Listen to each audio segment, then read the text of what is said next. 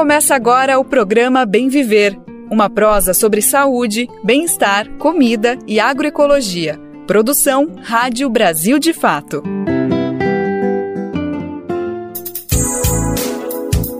Hoje é segunda-feira, dia 15 de maio de 2023, começando mais uma semana e com ela mais uma edição do nosso programa Bem Viver, uma produção do Brasil de Fato. Hoje a gente vai trazer um super resumão de como foi a quarta edição da Feira Nacional da Reforma Agrária. O evento encerrou ontem, domingo, aqui em São Paulo, no Parque da Água Branca. O Brasil de Fato acompanhou tudo, todos os dias, então se prepara que o que vem a partir de agora é uma cobertura completa sobre o maior evento da reforma agrária do país.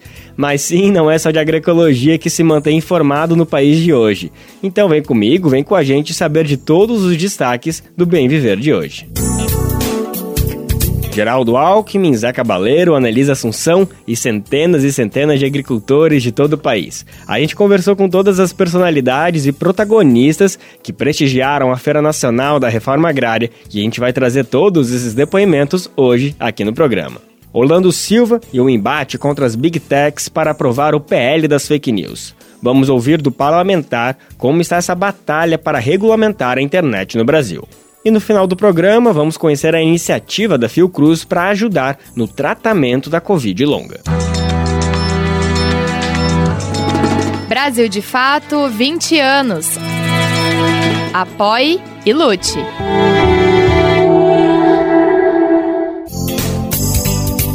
A gente está no ar com Bem Viver, você sabe, é de segunda a sexta-feira, sempre às 11 horas da manhã na Rádio Brasil Atual, 98,9 FM na Grande São Paulo e também pela nossa rádio web no site rádio brasildefato.com.br, que você pode ouvir em todo o mundo. Dá para conferir o nosso programa nos aplicativos de podcast e na rede de rádios parceiras que retransmitem o Bem Viver de norte a sul do país. São mais de 100 emissoras. A gente tem um orgulho imenso de falar isso todo dia aqui no programa e dá para fazer parte dessa rede. Tu sabe como, né?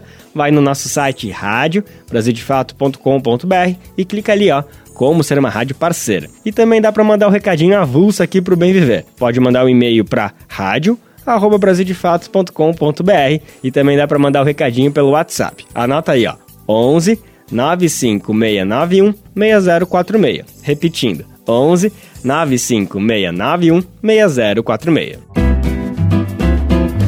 Programa Bem Viver, sua edição diária sobre saúde, bem-estar, comida e agroecologia. A gente abre o programa de hoje falando da Feira Nacional da Reforma Agrária que acabou ontem, domingo. O evento foi realizado ao longo de quatro dias aqui em São Paulo, no Parque da Água Branca. O final da festa foi da melhor maneira possível. No último dia da feira, o MST iniciou a doação de 38 toneladas de alimentos, tudo produção de norte a sul do país, resultado da reforma agrária. Segundo o MST, essa quantidade imensa de alimentos foi entregue para associações que vão destinar para pessoas em situação de vulnerabilidade social. As 38 toneladas são apenas uma parcela das mais de 560 que vieram para a feira. Todo esse alimento foi produzido em acampamentos e assentamentos do MST e não pensa que era tudo milho, mandioca e feijão e ponto. Foram 1.730 variedades de alimentos e produtos. Eu, por exemplo, não sabia que tinha tanto tipo de comida por aí. Mas olha só, para produzir isso teve muita gente envolvida. Só para ter ideia, foram 1.700 agricultores e agricultoras presentes aqui em São Paulo, um grupo que representou o movimento sem terra espalhado pelo país. Essa turma foi prestigiada por aproximadamente 320 mil pessoas que circularam na feira ao longo dos quatro dias. É muita gente, 320 mil pessoas. E teve algumas personalidades bem importantes no evento. Uma delas, que compareceu no sábado, foi o vice-presidente da República, Geraldo Alckmin.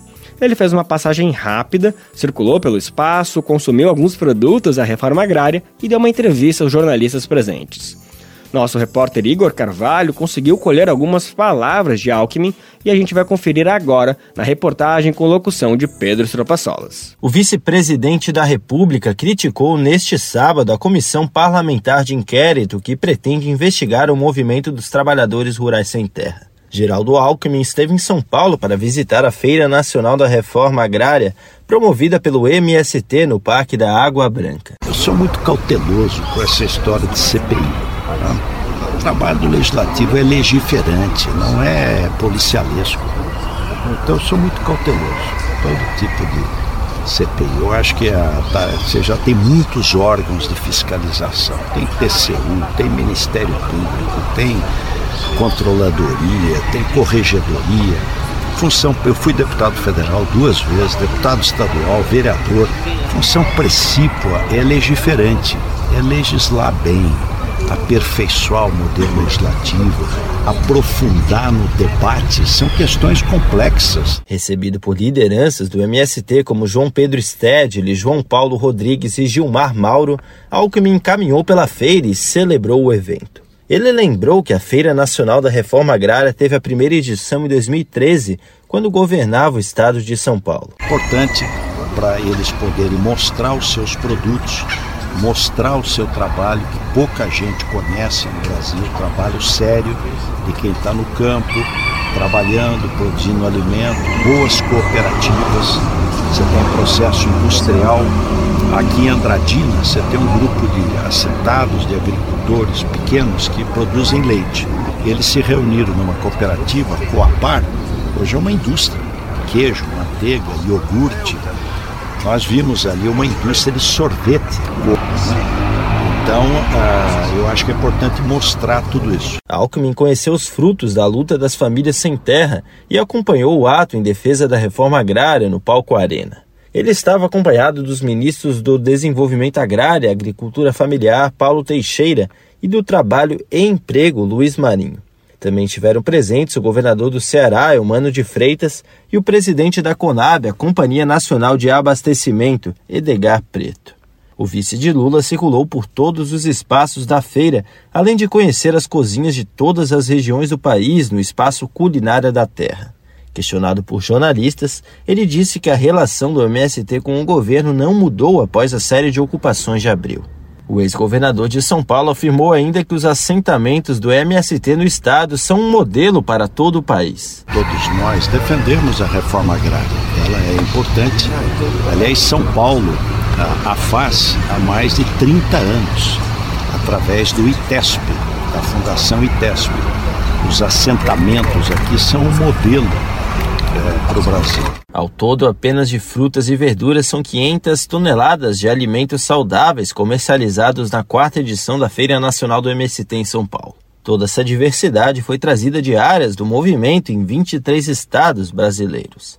Há também produtos agroindustrializados à venda das mais de 120 cooperativas do movimento distribuídas pelo país. Além dos espaços de comercialização de produtos e alimentos saudáveis, seminários e oficinas integram a programação. Da Rádio Brasil de Fato, com reportagem de Igor Carvalho, em São Paulo, Pedro Estropaçolas a gente já vai trazer o depoimento de outras personalidades políticas que compareceram, mas antes, vamos falar mais dos artistas e das artistas que se apresentaram no evento e também falaram com a gente. Realmente estava uma produção de mão cheia. Nomes peso pesado da cena musical brasileira tiveram por aqui nesses últimos dias o Brasil de fato não ficou satisfeito em só curtir os shows, obviamente foi atrás para conversar com esse pessoal. Nossa repórter Gabriela Moncal entrevistou Zé Cabaleiro, que foi o responsável por abrir os shows do evento, ainda na quinta-feira. Ela perguntou para ele qual a relação possível de estabelecer entre a cultura e a luta em defesa da reforma agrária. Olha, eu acho que o mundo está passando por uma reconfiguração assim muito profunda, né? É, há muitas reformas sendo necessárias nesse momento, né? Desde a, das reformas mais mais institucionais mesmo, né? A reforma política, a própria reforma agrária, que é um clamor antigo do povo brasileiro, pelo menos do povo brasileiro comprometido com as causas mais, mais sociais e tal e uma reforma ética também, né? Na verdade, a gente está vivendo isso, só que esse processo histórico, ele, ele, esses processos são sempre lentos, esse processo de transições e tal, e a gente está num momento muito delicado da história, não só do Brasil, mas da história do mundo, né? Com o crescimento da extrema-direita, um crescimento inesperado, né? Porque depois do movimento hippie, do Flower and Power e tal, a gente achava que o mundo ia caminhar só na direção da luz, da iluminação do, do amor livre, da, da, da comunhão entre os povos e a gente está vendo agora uma, uma verdadeira, um recrudescimento disso, né? uma volta a uma coisa antiga que nos faz pensar que é algo parecido com o fascismo, né? que é uma coisa de 100 anos atrás. Então, é um processo lento, demorado, mas eu acho que as pessoas há mais pessoas sendo conscientizadas dessas necessidades, né? E a cultura, a cultura de uma maneira mais geral, não só o evento cultural, o show, o filme, o teatro, mas a cultura como um bem comum, né? Um patrimônio comum de um povo ela é um importante fator de, de integração, né? Uma coisa que agrega pessoas, pessoas diferentes, pessoas de origens diferentes, pessoas. É, pelo menos eu, eu, eu tenho a utopia de crer, de crer nisso. E eu acho que através da cultura e da arte a gente consegue muita coisa. Muitas reformas também na consciência e, no, e no, na emoção das pessoas, né? A reforma agrária é um negócio é, urgentíssimo. Eu não sei se a gente vai conseguir fazer uma reforma total, ampla e restrita, mas assim, eu acho que isso daí é, um, é uma das pautas mais urgentes do Brasil hoje. A Gabi também lembrou de um episódio no show do Zé Cabaleiro recentemente em Alagoas, em que ele, Zé Cabaleiro, foi interrompido por alguém da plateia que gritou algo provocativo sobre a Lei Rouanet. Isa Cabaleiro reagiu na hora de forma indignada, disse que não se deve falar sobre o que não se sabe, recado importante mesmo. Bom, a Gabi relembrou desse episódio na entrevista e pediu para ele explicar melhor. Vamos ouvir agora. Eu estava fazendo show e lá pelo meio do show as pessoas começaram a gritar fora Bolsonaro e viva Lula e tal. E pareceu naquele momento que a gente as eleições ainda não tinham acontecido. Eu me senti meio numa volta ao passado. Parecia porque talvez a apesar de a eleição ter sido vencida né, pela esquerda, pelo Lula, parece que ainda tem uma. Parece não, tem uma luta em curso, um embate, e que faz com que as pessoas no show queiram, de uma forma catártica, gritar coisa, fora Bolsonaro. Agora o discurso é outro, é, é Bolsonaro na cadeia, é sem anistia, seria outra coisa. Mas eu senti esse clamor do público, e quando o público grita e reivindica essas coisas, é de certo modo um pedido assim: se manifeste, por favor. Eu sempre me manifestei na, no, nos shows que antecederam a eleição, geralmente depois dessa. Porque eu acho também, eu não estou fazendo showmício, não é? Eu estou fazendo um show, estou divertindo as pessoas, tentando emocionar as pessoas, e em determinado momento você para ali e fala, porque era um momento histórico, a gente tinha mesmo que se posicionar, não tinha como. Mas ali me surpreendeu aquilo, eu falei, gente, mas as pessoas e pá. E fui falar, digredir um pouquinho sobre isso, sobre a importância de um artista ter essa opinião cidadã, essa coisa de se posicionar. De, de... Quando o cara ele não perguntou nada, ele só gritou Lei Rouanet, de uma como uma forma de desestabilizar, de interromper o discurso, porque para essa gente, a Lei Rouanet é um saco de dinheiro onde os artistas vão lá e, e pegam assim, eles não têm a menor noção do que é a Lei Rouanet. Inclusive, não faz jus à memória do Sérgio Paulo, né?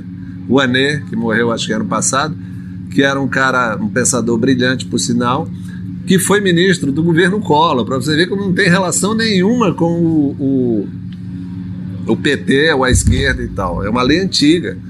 Mas o fato é que nesse dia, normalmente eu respondo com alguma calma ou com alguma ironia, nesse dia o sangue subiu a cabeça mais do que o desejado e eu, e eu fiquei realmente furioso. E desligo o microfone e falo assim: se você sabe, Mané, venha cá e explique, explica, explique para o público. E ele falou: não, não, não. Eu falei: você não sabe nenhuma. Nenhuma. então não sai falando por aí. Porque é, é, é, esse povo tem se criado também, né? E não é à toa que tem esse PL agora da, das fake news. É tudo, vai espalhando coisas nos grupinhos de WhatsApp da firma, da família, nos sites obscuros numas TVs vendidas e tal, e isso vai se espalhando como verdade. Não, a lei é um negócio seríssimo, seríssimo, precisa ser revista como toda lei, mas é um negócio seríssimo. Quem conversou também com a nossa reportagem foi a poderosa e amazônica Gabi Amarantos. Ela se apresentou no sábado, fez um show pra tremer, que nem jambu, todo o Parque d'Água Branca. Infelizmente, a entrevista foi naquele entre e sai de palco, sabe? Então a qualidade do áudio ficou um pouco comprometida, mas dá super para entender as falas dela. E a gente vai primeiro ouvir o que ela falou sobre essa sensação de participar da Feira Nacional da Reforma Agrária. Evento tão lindo, tão importante, com tanta diversidade, né? A gente vê as nossas lutas, as nossas pautas sendo valorizadas e a gente poder celebrar isso é muito bom. Eu que sou marxista da Amazônia, simpatizo muito com o MST porque a gente preserva, a gente traz a pauta da preservação da mãe terra. O MST fala de comida saudável, de comida sem veneno, de agricultura familiar. Então acho que é muito importante a gente agora, nesses novos tempos, valorizar a existência desse movimento que é tão importante para o nosso país. Gabi Amarantos também cobrou que, nesse novo governo Lula, cheguem mais investimentos para a cultura do norte do país. Segundo ela, é preciso que haja uma descentralização nos fomentos e apoio para as produções da Amazônia. Acho que agora que a gente respira novos ares, a gente consegue prestar atenção para essa pauta tão importante da descentralização da cultura. A gente não pode falar de Brasil sem o norte. O Brasil não existe sem a Amazônia. Então, estar aqui para mim, além de me deixar muito feliz, abre caminho e me alimenta para continuar levando essa mensagem. Eu acho que a gente chegou muito longe, eu sou muito grata a todo o caminho que eu já percorri, mas ainda tem muito que caminhar, ainda tem muitos lugares para chegar. E não é só a Gabi, são diversos artistas, eu sou a ponta de um iceberg, de uma cultura tão linda, tão genuína, com tanta diversidade de setores, porque é a música, é a gastronomia, é a fotografia, é a arte, é a cultura, é tudo. O Pará, a Amazônia é um leque, então que a gente possa pensar mais num Brasil junto com a Amazônia. Outra personalidade que o Brasil de fato teve o prazer de conversar foi a Nelisa Assunção, filha de Itamar Assunção. Ela participou do último dia do evento, encarregada simplesmente de organizar a apresentação conjunta de Chico César, Mestrinho, Tulipa Ruiz, Larissa Luz, entre outros grandes artistas. Com o Brasil de Fato, Annelise Assunção falou sobre a percepção dela sobre o MST e também sobre a feira. A Annelise comentou que sempre participou da feira, mas como consumidora. Essa foi a primeira vez que ela trabalhou no evento. Eu já participei, claro, né? Vinha à feira sempre pra, como consumidora. É uma, uma tradição para mim, sempre foi. E agora é a primeira vez que eu participo trabalhando, né? E aí tá do outro lado também e observar essa, essa organização toda da parte de dentro, né, do trabalho, na verdade uma parte que é, que é um, é um suporte, é uma como eu posso dizer, é um braço, né, também, porque a gente, eu tô aqui para fazer esse show, então a gente, né, da, do ponto de vista da cultura como um alimento, da arte como um alimento e uma base fundante para gente sobreviver, é, eu me, me considero dessa, nessa edição trabalhando também, né? Em prol dessa, dessa busca, dessa necessidade, desse chamamento mesmo para a sociedade. Acho que a música é, é muito capaz de fazer isso, né? De conectar as pessoas fazer com que elas prestem atenção, né? Nisso tudo que está acontecendo aqui é muito importante, é muito grande. Eu já vim na sexta, eu comprei um monte de coisas, hoje eu já passei de novo lá nas barracas e tá muito lindo e eu tô muito emocionada com a organização dessa vez. A Anelisa Assunção também falou sobre as expectativas com o governo Lula, especialmente em relação ao Ministério da Cultura. Olha, a minha esperança de fato é uma desburocratização nos processos de política pública para a cultura. Eu, eu tenho sempre essa, essa angústia de ser um processo muito burocrático né, muito complexo. Então é, é também difícil e inatingível para muita gente por conta da necessidade de, da, né, da burocracia. Então afasta muita gente, muita possibilidade de, de, de fazedores de arte poderem também é, serem é, privilegiados né, com essas novas distribuições de, de, de verbas e de, enfim, Então, acho que essa é a minha maior esperança. Eu realmente. E, claro, é, que a gente consiga horizontalizar um pouco mais também os processos, né? Eu acho que esse é um papel que acho que acredito que a Margarete tem essa, essa preocupação em trazer um pouco mais de horizontalidade, né? A gente não está num sistema tão. O Brasil é um continente enorme, então a gente. É impossível falar de São Paulo e Santa Catarina da mesma forma. É, mas acho que a gente já, já fica com muito mais leveza para encarar os, os, os novos desafios que a cultura vai ter que daqui para frente, né, se reorganizar dentro de um ministério que tinha sido derrubado. Então, a gente está muito paciente e esperançosa, porque a gente sabe que esse tempo vai ser necessário e a gente já consegue ver, né, alguns resultados como agora a lei Paulo Gustavo e, e outras leis que né, a reformulação da Rouanet, que é algo que realmente era muito importante de acontecer.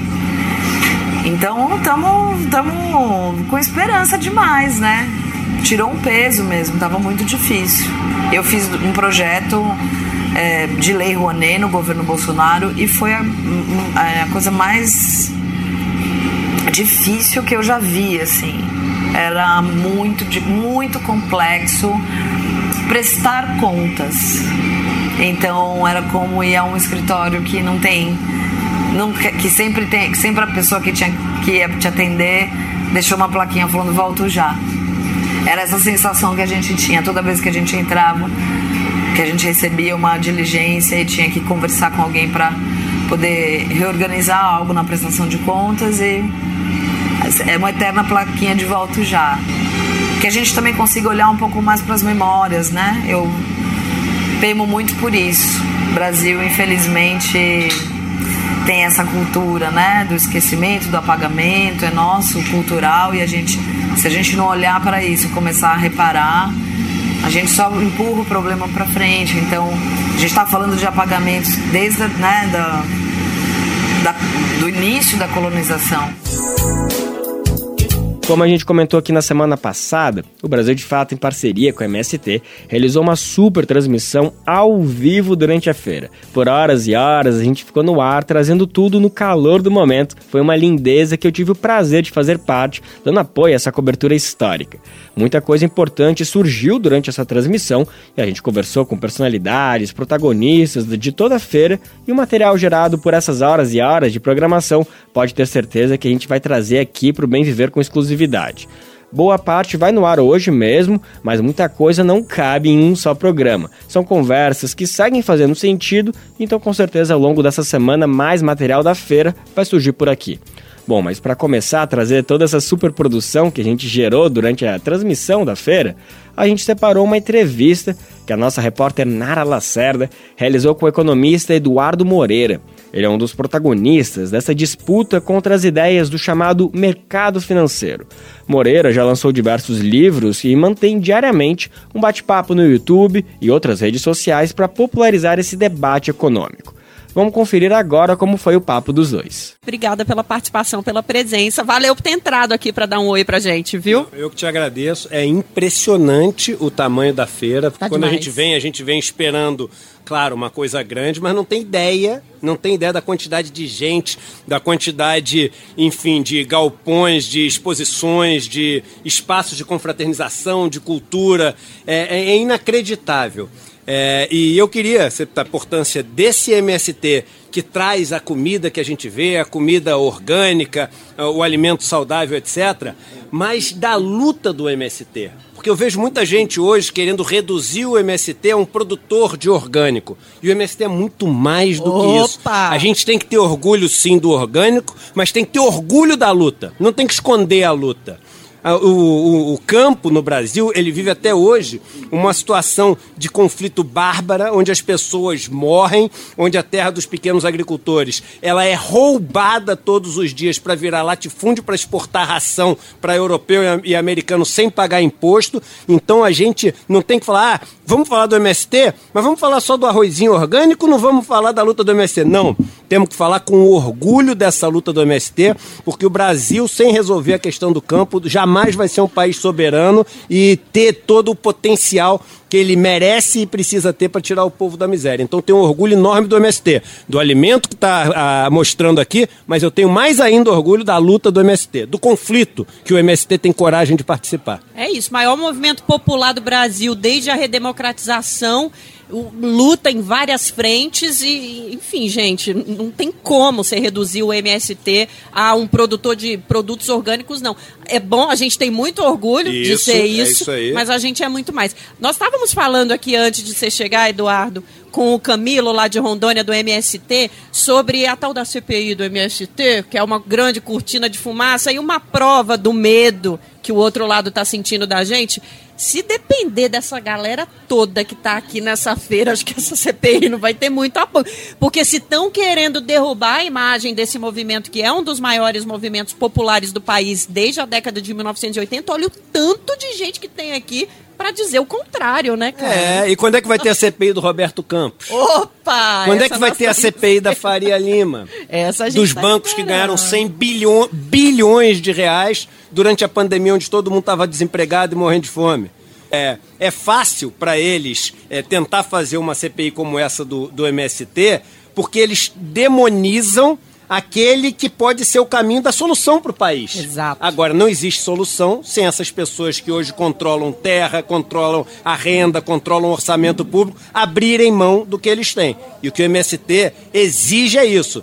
É, amigo, é o seguinte, não é só dar auxíliozinho emergencial, não. Tu vai ter que abrir mão do que você sequestrou desse país ao longo desses séculos. Tem uma dívida não paga de mais de 500 anos. Antes da gente te liberar, Eduardo, porque você é... Ô, gente, os barulhos que vocês estão ouvindo aí são da feira, viu? A gente está assumindo que a gente está no maior evento agroecológico deste país. Então vai ter barulho sim. Mas antes de te liberar, Eduardo, eu queria conversar um pouquinho sobre essa importância da reforma agrária e da agroecologia para a economia brasileira. Porque não é só um impacto direto, é um impacto estrutural também, né? É, e quando a gente fala de economia, a gente tem que se perguntar o seguinte: onde é que a gente quer chegar? A gente quer só, ah, vou crescer PIB, crescer PIB, crescer PIB. O que, que adianta? Seu PIB dobrar, triplicar, quadruplicar e as pessoas continuarem passando fome. O que, que adianta você ser o país que enche a boca para falar que é o segundo maior produtor de alimento do mundo e 33 milhões de pessoas morrem de fome no país? Então, quando a gente fala de agroecologia, a gente está falando de uma economia que, como aquela economia de Francisco e Clara, tão defendida pelo Papa Francisco, é uma economia que cresce, mas fazendo a vida das pessoas melhor. Cresce distribuindo, cresce permitindo que as pessoas sejam o que elas têm vontade e potencial para ser nessa vida. Esse é o crescimento que a gente tem que buscar. E a agroecologia, os sistemas defendidos pelo MST e tantos outros movimentos importantes como o MST, é essa economia. É isso. Quem também compareceu ao evento foi o deputado federal Orlando Silva, do PCdoB. Ele é um dos parlamentares mais falados nos últimos dias porque é de autoria dele o chamado PL das fake news. O deputado falou com o Brasil de Fato sobre como tem sido esse desafio de pôr o projeto de lei para frente. Como todo mundo está acompanhando as big techs, as empresas de tecnologia como Google e Telegram têm feito um jogo sujo para tentar barrar o PL. Vamos saber mais com a repórter Sara Fernandes. O deputado federal Orlando Silva, do PCdoB de São Paulo, criticou as BitTechs em entrevista ao Brasil de Fato nesta sexta-feira, dia 12. A conversa aconteceu durante a abertura da Feira Nacional da Reforma Agrária do MST, o Movimento dos Trabalhadores Rurais Sem Terra, em São Paulo. Relator do projeto de lei conhecido como PL das Fake News, o parlamentar criticou a atuação das empresas diante do Congresso Nacional. No debate da lei de fake news, o que a gente vê é uma tentativa de colocar de joelhos o Congresso Nacional. E eu sempre penso o seguinte: hoje é por conta de um projeto de lei, amanhã pode ser por conta de um candidato a presidente da República. É preciso ter limites é legítimo todos participarem do debate público sobre todos os temas, inclusive agentes econômicos, mas tem que ser dentro das regras estabelecidas para que todos participem. Na última terça-feira, dia 10, o Telegram disparou uma mensagem para todos os seus usuários no Brasil criticando o projeto. Após a intervenção do ministro Alexandre de Moraes, do Supremo Tribunal Federal, a empresa teve que publicar uma nota de retratação. Essa é mais uma ação das empresas de tecnologia para tentar manipular a opinião pública contra o projeto. No dia 1 de maio, o Google colocou uma frase contra o PL das fake news em sua página de busca, que tinha um link para uma página com texto contrário à matéria. Para Orlando Silva, há um perigo em permitir a livre atuação dessas empresas. É necessário que nós tenhamos regras que garantam responsabilidade para essas multinacionais. São grandes empresas que tentam interferir até mesmo na vida política do Brasil. Os últimos dias que nós vimos foi o uso da posição deles no mercado, são empresas monopolísticas e que tentam impor a sua visão ao parlamento brasileiro. O deputado também analisou a contraofensiva das empresas do setor. Existe uma pressão, existe um lobby, agora também existe uma luta a sociedade civil praticamente está unificada apoiando a proposta. Principais especialistas do tema apoiam a proposta e nós vamos lutar para ajustar o texto e aprová-lo. Essa é uma tarefa democrática, uma tarefa da nossa geração. A diferença entre o mundo real e o mundo virtual é cada vez menor. E tudo que vale no mundo real tem que valer no mundo virtual. Isso, inclusive, é muito importante para a luta democrática. Se nós não tivermos regras que fiquem imunes à influência econômica que essas empresas têm, nós podemos correr sérios riscos até mesmo para a democracia brasileira, assim como para a vida. Porque o que nós percebemos é que muitos crimes que acontecem hoje são preparados, são urdidos na internet.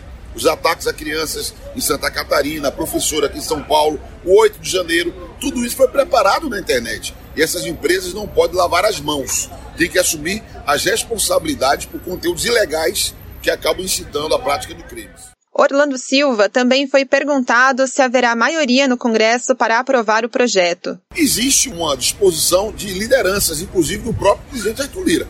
A maioria das lideranças querem votar o projeto, porque eles próprios sabem que se não assumirem o seu papel, serão atropelados pelo Supremo Tribunal Federal ou pela vida.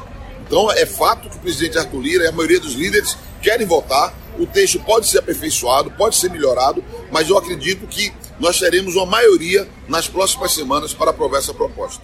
A reportagem ainda indagou, afirmando que, por mais que haja disposição das lideranças, o governo tem tido dificuldade para garantir apoio. Esse tema não é do governo, nem é da oposição. Tanto que o presidente Arthur Lira tem estimulado a sua votação, a votação desse projeto. E o nosso desafio é demonstrar que é um tema de interesse da sociedade brasileira, que vai além de governo e de oposição, vai além da disputa política, vai além de eleições. É um tema que impacta na vida das pessoas. A internet virou lugar de golpes, lugar de articulação de crimes. É sobre isso que nós temos que falar também. Eu sou otimista. Vai dar trabalho, vai ser duro, mas nós vamos aprovar. Confira a versão online desta matéria no site brasildefato.com.br. De São Paulo, da Rádio Brasil de Fato, com reportagem de Igor Carvalho e José Eduardo Bernardes. Locução: Sara Fernandes. Jerônimo Rodrigues, governador da Bahia, foi outra personalidade política que participou do evento. Em entrevista ao Brasil de Fato, ele comentou sobre a realização da feira e a atuação do MST. Segundo o governador, o evento mostra como a agricultura familiar tem importância para a saúde da população e também para a economia do país. Vamos ouvir ele falando. Olha, eu estou muito feliz com o que eu vi aqui. Eu vi uma feira muito plural, com mais de 1.600 itens, mais de 1.500 famílias que aqui estão mostrando a diversidade da agricultura familiar brasileira. A agricultura familiar do nosso país é responsável por levar para a mesa dos brasileiros 70% do que a gente consome. Então, isso mostra aqui também é, a maturidade do movimento social que se organizou e que entrou na cadeia produtiva do Brasil, disputa mercado e mostra é, um novo momento da economia brasileira. Então, essa feira tem muito significado significado de valorização da cultura familiar, para que nosso país não corra risco de ter abastecimento dos itens básicos, mostra a importância do movimento social estar envolvido nesse processo produtivo e mostra a justiça social que deve ser feita nos assentamentos de reforma agrária estão produzindo para o Brasil e para os brasileiros. O governador falou também sobre a CPI do MST, que foi criada recentemente. Na opinião de Jerônimo Rodrigues, se as pessoas que criaram a comissão parlamentar de inquérito tivessem ido para a feira, com certeza elas teriam percebido que não há nada para ser investigado. Eu acho que se as pessoas que estão propondo a CPI viessem aqui nessa feira, ia ver que não tem nada a ver com o que eles estão debatendo lá, né? Não é uma CPI que não tem crimes para investigar. Então, uma CPI política que eu acho que o, que o mais importante seria sentar à mesa, discutir e ver a importância da cultura familiar, ver a importância do, dos movimentos sociais. Nós que temos uma formação democrática sabemos que movimento social não é caso de polícia, é caso de política pública. E que o Congresso Nacional não tem o um papel policialista, tem o um papel de formular leis e de administrar conflitos na sociedade. Então, acho que o Congresso Nacional, é, do qual onde eu fui deputado duas gestões e que eu tenho um maior respeito, sei da importância, sei que é fundamental um parlamento forte, autônomo. Acho que poderia ajudar muito, é, ajudando a unir o Brasil, ajudando a discutir as diferenças e poder unificar o nosso país para poder fazer uma reconstrução com a presença de todos, do capital e do trabalho. Lembrando que a CPI, a Comissão Parlamentar de Inquérito, foi oficializada no começo deste mês, mas ainda não teve a primeira sessão realizada. Na verdade, faltam algumas coisas, inclusive os nomes, entre eles, por exemplo, quem vai fazer a relatoria da CPI. Também durante a feira, eu tive o prazer de conversar com Miguel Yoshida. Ele é editor da Expressão Popular. Quem está aqui com a gente no Bem Viver conhece o trabalho da editora, né? Ela foi fundada em 1999 e é uma iniciativa popular criada para produzir livros de qualidade a preços acessíveis, e principalmente dando espaço para obras que não teriam vez em editoras tradicionais. Uma das propostas mais bacanas da expressão é o Clube do Livro. É uma assinatura que qualquer pessoa do Brasil pode fazer para receber mensalmente um livro inédito da expressão popular. Durante a conversa que eu tive com o Miguel Yoshida, ele me adiantou uma novidade do clube. Ficou a fim de saber? Bora ouvir a explicação do Miguel. No mês de junho, vamos completar então seis anos de existência do Clube do Livro e a gente vai iniciar uma nova etapa nesse nosso Clube do Livro que nós estamos chamando. Então, até agora, era isso que eu estava falando, que o nosso conselho editorial ia escolhendo essas obras com uma curadoria um pouco mais ampliada. Para o ano de 2023, 2024, a partir de junho então de 2023, nós vamos ter um novo Clube do Livro que vai ter uma temática específica, que é a temática que nós estamos chamando de Sul Global.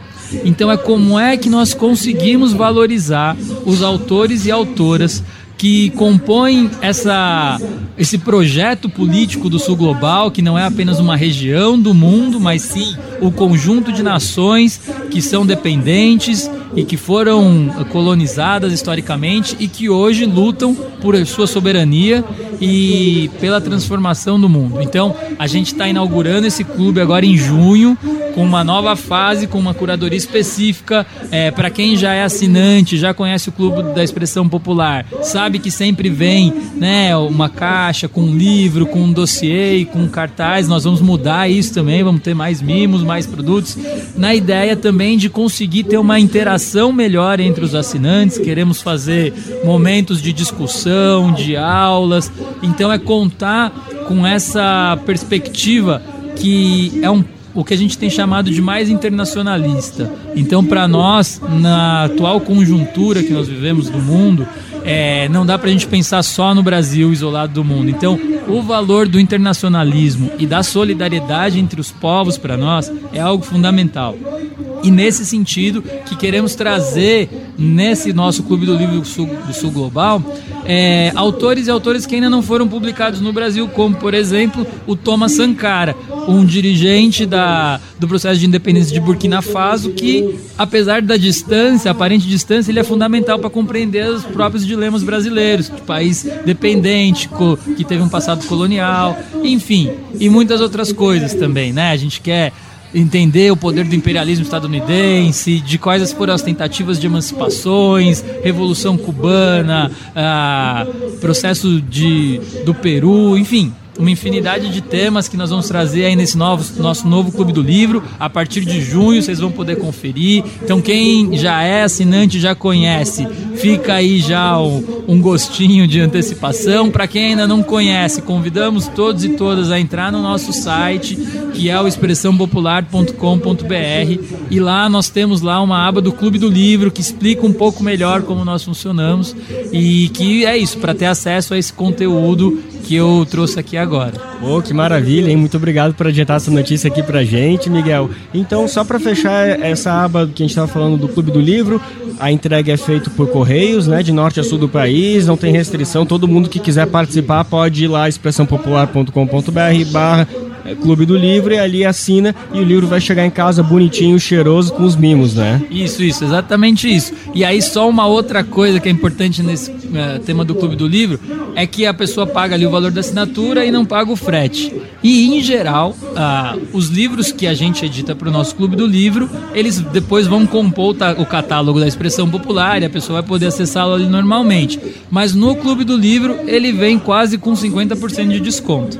Então, além de ter o acesso antes das outras pessoas, é, os assinantes do Clube do Livro ainda têm um desconto bem importante, mas é isso, você assina pelo site recebe em casa sem muito trabalho, com os mimos bem legais. Reforçando aqui que o site é expressãopopular.com.br, sem acento, então fica expressalpopular.com.br e logo na capa dá para ver o link ali para ter acesso ao Clube do Livro.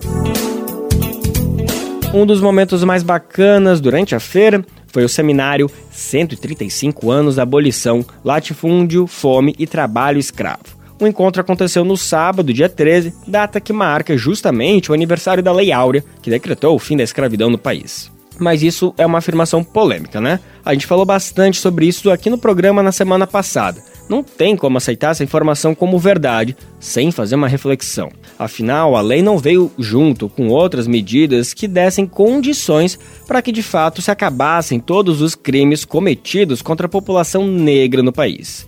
Bom, esse foi um dos pontos principais abordados durante o seminário que a nossa repórter Talita Pires acompanhou. A gente vai ouvir o material produzido por ela na locução de Daniel Lamir. Um relatório da Rede Nacional de Religiões Afro-Brasileiras e Saúde de 2022 revelou que quase 99% das lideranças religiosas entrevistadas já sofreram algum tipo de ofensa relacionada à sua fé.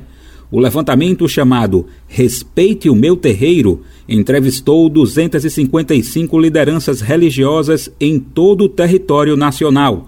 Para Felipe Brito, jornalista, mestre em políticas públicas e fundador da ocupação cultural Gerrolu, o espaço urbano é organizado com base em uma ideologia que não aceita sociabilidades diferentes.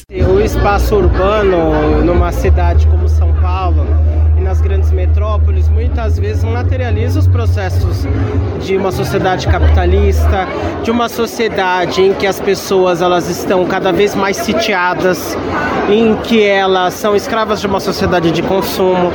As comunidades tradicionais de matriz africana, na sua essência, elas têm uma vivência, uma filosofia e um modo de olhar para o mundo que rompe com esses padrões ocidentais.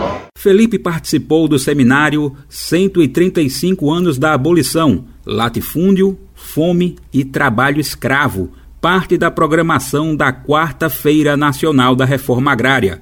Para ele, então, é esperado que esses territórios venham expulsando os terreiros que acabam se estabelecendo em regiões rurais. Os espaços urbanos, as grandes capitais têm se tornado lugares nocivos para a presença da matriz africana, porque são espaços, assim como os espaços da sociedade brasileira, muito racistas.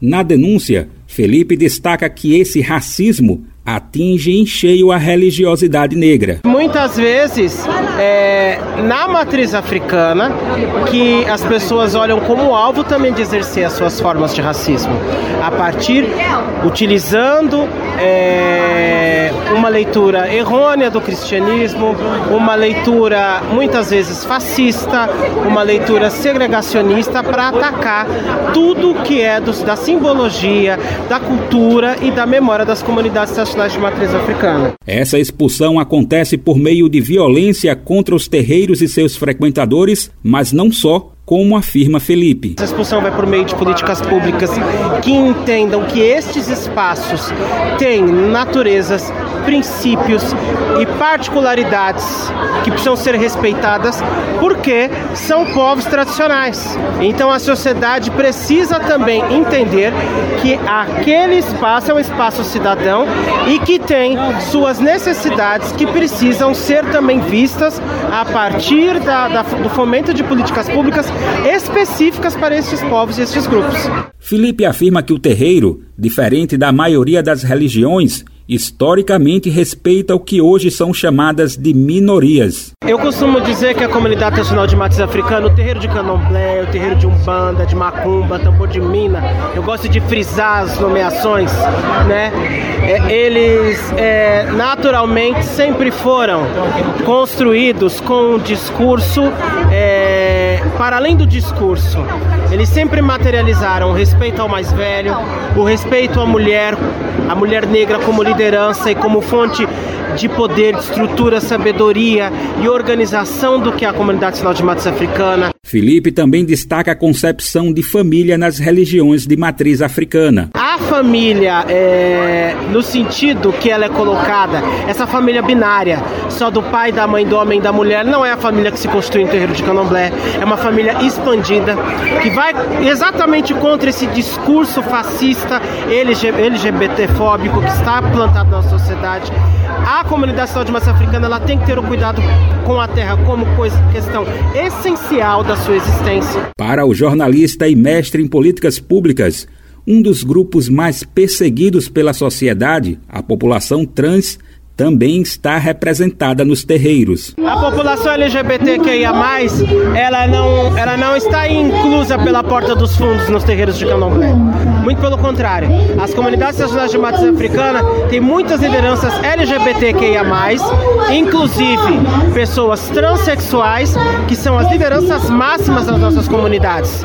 Acompanhe a cobertura completa da Quarta-feira Nacional da Reforma Agrária no site brasildefato.com.br, nas redes sociais do Brasil de Fato e na Rádio Agência Brasil de Fato no endereço radio.brasildefato.com.br.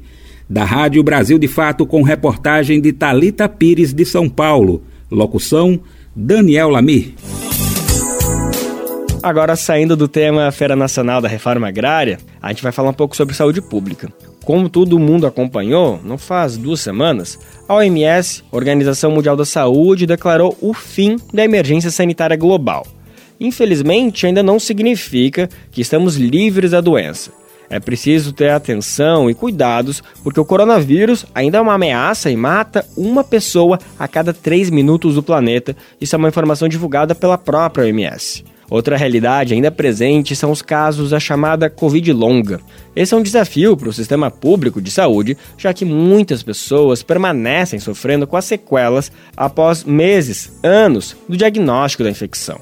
Na proposta de desenvolver pesquisa, tratamento e uma reabilitação para esse público, a Fiocruz inaugurou na quinta-feira passada um centro que está funcionando na sede da instituição em Manguinhos, no Rio de Janeiro. O projeto também pretende gerar evidência científica para a formulação de políticas públicas ao enfrentamento do impacto da Covid longa na população brasileira. Vamos saber mais na reportagem de Camila Pessoa, da Rádio Nacional no Rio de Janeiro. A Fiocruz inaugurou nesta quinta-feira um espaço para pesquisa, tratamento e reabilitação de pessoas com sequelas de Covid-19. É o Centro de Covid Longa, que está funcionando na sede da instituição em Manguinhos. Valdileia Veloso, diretora do Instituto Nacional de Infectologia Evandro Chagas, da Fiocruz, explica como funciona o centro. É um estudo multidisciplinar. Estamos estudando aspectos da cardiologia, da pneumologia, da é, nutrição, metab metabolismo, otorrino, hematologia, pneumologia. E tudo isso vai permitir que a gente saiba é, qual a frequência das sequelas de Covid na população é, é, é brasileira, né? E vamos poder também oferecer reabilitação, que é fundamental para que a pessoa é, retome, recupere, uh, melhore a qualidade de vida. Ela também explica o início do projeto. Esse é, projeto ele começou quando nós começamos a internar os pacientes no centro hospitalar com Covid, se continua com a alta dos pacientes, que nós avaliamos a qualidade de vida, se eles estão tendo fadiga ou não. E uma coisa muito importante é que é uma grande colaboração que traz sinergia do trabalho de pesquisadores e profissionais de saúde em várias unidades da Fiocruz, né, vários institutos. Além de pesquisa e reabilitação, Outros objetivos do projeto são gerar evidência científica para a formulação de políticas públicas para o enfrentamento do impacto da Covid longa na população brasileira e ampliar o acesso aos serviços de reabilitação do Sistema Único de Saúde. Participam da iniciativa, neste primeiro momento, pacientes que tiveram Covid e foram internados na Fiocruz, mas os atendimentos a pessoas de outras unidades de saúde já estão começando e em breve as vagas estarão no sistema de regulação. Da Rádio Nacional no Rio de Janeiro, Carolina Pessoa. Vale trazer aqui uma atualização sobre uma pessoa que a gente vai cada vez ouvir mais sobre ela. É Mário Moreira. Ele tomou posse oficialmente como presidente da Fundação Oswaldo Cruz, a Fiocruz. O evento aconteceu na última sexta, dia 12. No discurso, Moreira enfatizou que a instituição precisa de investimentos para modernizar as instalações e tecnologias. Entre as ações mais emergenciais está a realização de um concurso público para repor perdas de pessoas. Mário Moreira estava ocupando a presidência da Fiocruz de forma interina desde janeiro deste ano. Ele entrou no lugar de Nisa Trindade, que saiu da instituição para ocupar o Ministério da Saúde. O novo presidente trabalha na Fiocruz desde 1994 e atua como vice-presidente da Gestão e Desenvolvimento Institucional de 2017 até 2022. Seu mandato na presidência da Fiocruz é de dois anos. Feira da Reforma Agrária para casa, Cabaleiro, Jorge Aragão, Alimento Agroecológico, enfim, muita festa. Mas olha só, não dá para perder algumas coisas de vista. Por exemplo, a declaração do imposto de renda. Eu já falei isso aqui algumas vezes e vou reforçar. Cada dia que passa é um dia a menos para você enviar o documento. Aqui no Bem Viver estamos nessa luta do bem para ajudar todo mundo a lembrar de dar conta do compromisso com o fisco. Hoje a gente traz mais uma dica sobre quem gosta de investir na bolsa de valores. Não precisa ser um super investidor. Tem muita gente que tem um dinheirinho e gosta de pôr em alguma corretora de ações ou qualquer coisa do tipo. E aí esses lucros que vêm daí, precisam ser declarados? Bom, vamos saber mais na reportagem de Edgar Matsuki, da Rádio Nacional. Oi, ouvintes. Eu sou Edgar de Matsuki. Estou aqui com um professor da UDF, Davidson Carvalho, para tirar aquela sua dúvida sobre a declaração no imposto de renda de 2023. Uma das mudanças nas regras para o imposto de renda de 2023 está relacionada ao investimento em bolsas de valores. E a Patrícia Kawamoto e o James Franco têm dúvidas sobre a obrigatoriedade e como fazer a declaração. Eu investi em bolsa em 2022. Eu gostaria de saber como e o que devo declarar no imposto de renda 2023. Eu sei que existe um limite para a declaração de ganhos sobre ações. Qual seria esse limite que teria isenção? Não estará obrigado a entregar a declaração do imposto de renda em 2023 o contribuinte que comprou ações ou outros ativos negociados em bolsa e não vendeu nada em 2022. Ou, se vendeu, não superou 40 mil no somatório anual ou teve isenção durante todos os meses de 2022. Para fazer os registros na declaração, o contribuinte deverá se basear nas informações contidas nas notas de corretagens dos investimentos em ações realizadas em 2022.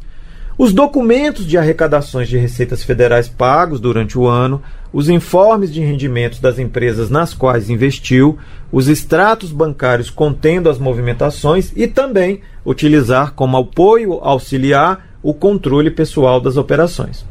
Os ativos em custódia em 31 de dezembro de 2022 serão informados na ficha de bens e direitos, código 03 participações societárias, pelo custo de aquisição. Quando as vendas de ações ocorridas durante o mês forem acima de 20 mil, deverá ser preenchido o demonstrativo de apuração de ganhos variáveis, Caso contrário, os rendimentos recebidos decorrentes das vendas de ações devem ser lançados na ficha de rendimentos isentos e não tributáveis. Já os dividendos recebidos decorrentes de ações devem ser lançados na ficha de rendimentos isentos e não tributáveis. Acerca dos juros sobre o capital próprio, deverá ser registrado na ficha de rendimentos sujeitos à tributação exclusiva, se recebido. Se não, lançar na ficha de bens e direitos como valor a distribuir. O prazo para a declaração do imposto de renda de 2023 vai até o dia 31 de maio.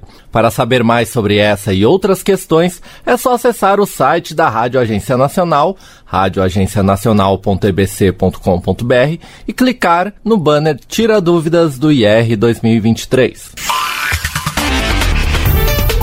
Essa é uma parceria da Rádio Agência Nacional com a UDF, Centro Universitário do Distrito Federal.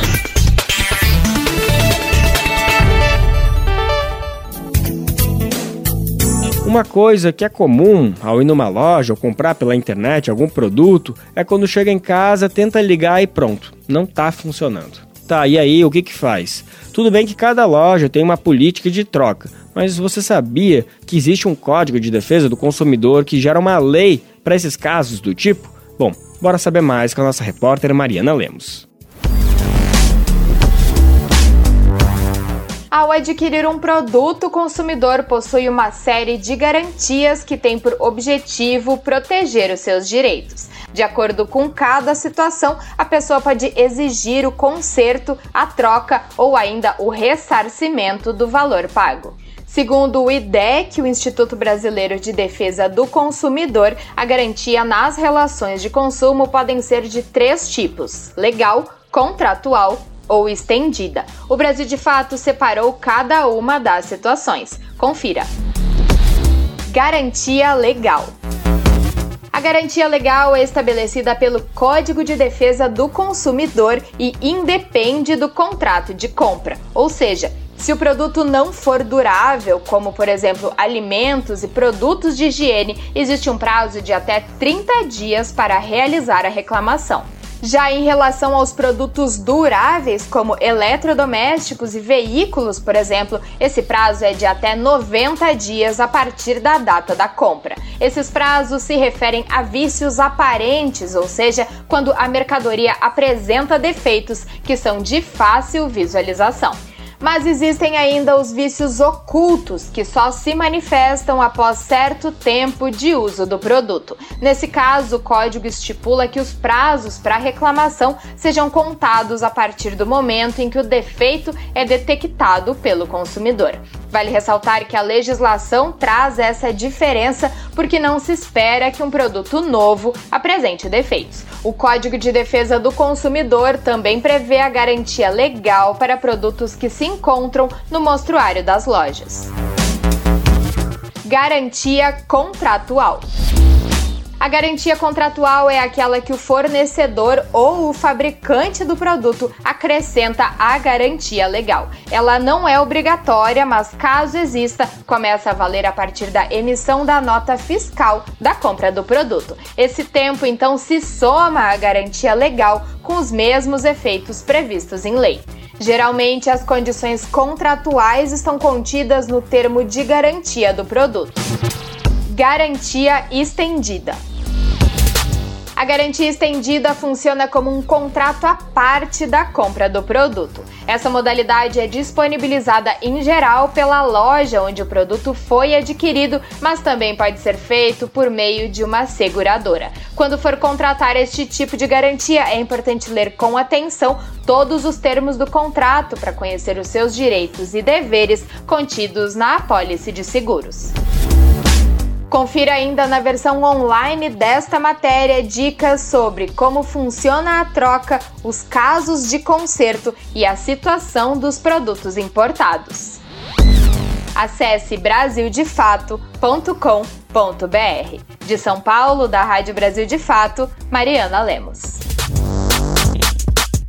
Há quem diga que eu dormi de toca que eu perdi a boca, que eu fugi da briga. A gente encerra essa edição do Bem Viver fazendo uma homenagem ao grande Sérgio Sampaio, autor de grandes hits, como esse que a gente está ouvindo agora, Bloco na Rua. O cantor e compositor nos deixou há exatos 29 anos. Sérgio Sampaio lançou quatro álbuns, inclusive o mais recente, de 2006, foi um lançamento de forma póstuma. Cruel é o nome da obra, e o responsável por pôr esse álbum na rua foi o sujeito que a gente estava ouvindo agora, Zé Cabaleiro. Ele era um grande fã de Sérgio Sampaio e fez com que as canções inéditas do cantor fossem reunidas em uma última obra. Eu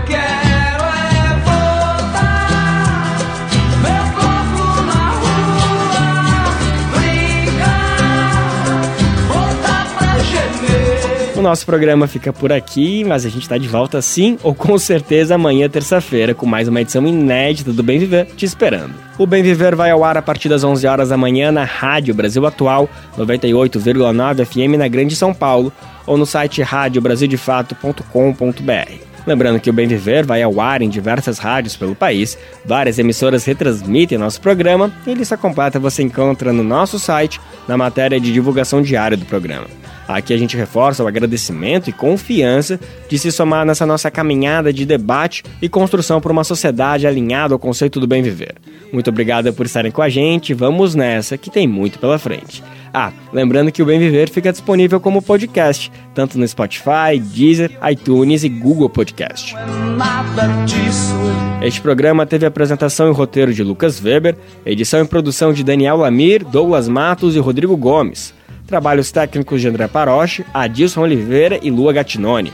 Coordenação Camila Salmásio, direção executiva Nina Fidelis, apoio toda a equipe de jornalismo do Brasil de Fato. Até amanhã, tchau! Você ouviu o programa Bem Viver, uma prosa sobre saúde, bem-estar, comida e agroecologia. Produção Rádio Brasil de Fato.